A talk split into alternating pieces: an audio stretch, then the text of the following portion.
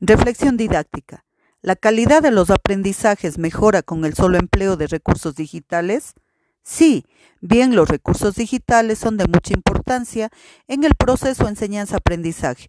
Se pueden incorporar por la ventaja que ofrecen, pero es indispensable conocerlos y manejarlos, pues además de conocimiento ayudan en motivación, interactividad y permiten desarrollar un aprendizaje significativo. ¿Cuáles son los actores principales en el contexto educativo que deben desarrollar habilidades digitales? ¿Por qué hacerlo?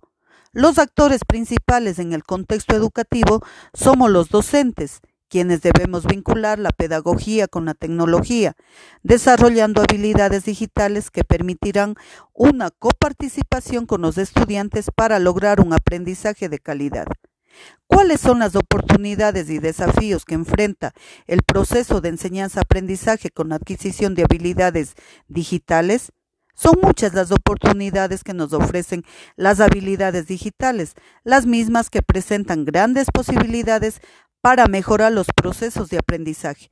El desafío que enfrentan estos procesos es la complejidad e implementación en todas las instituciones educativas y la necesidad de capacitación oportuna al docente.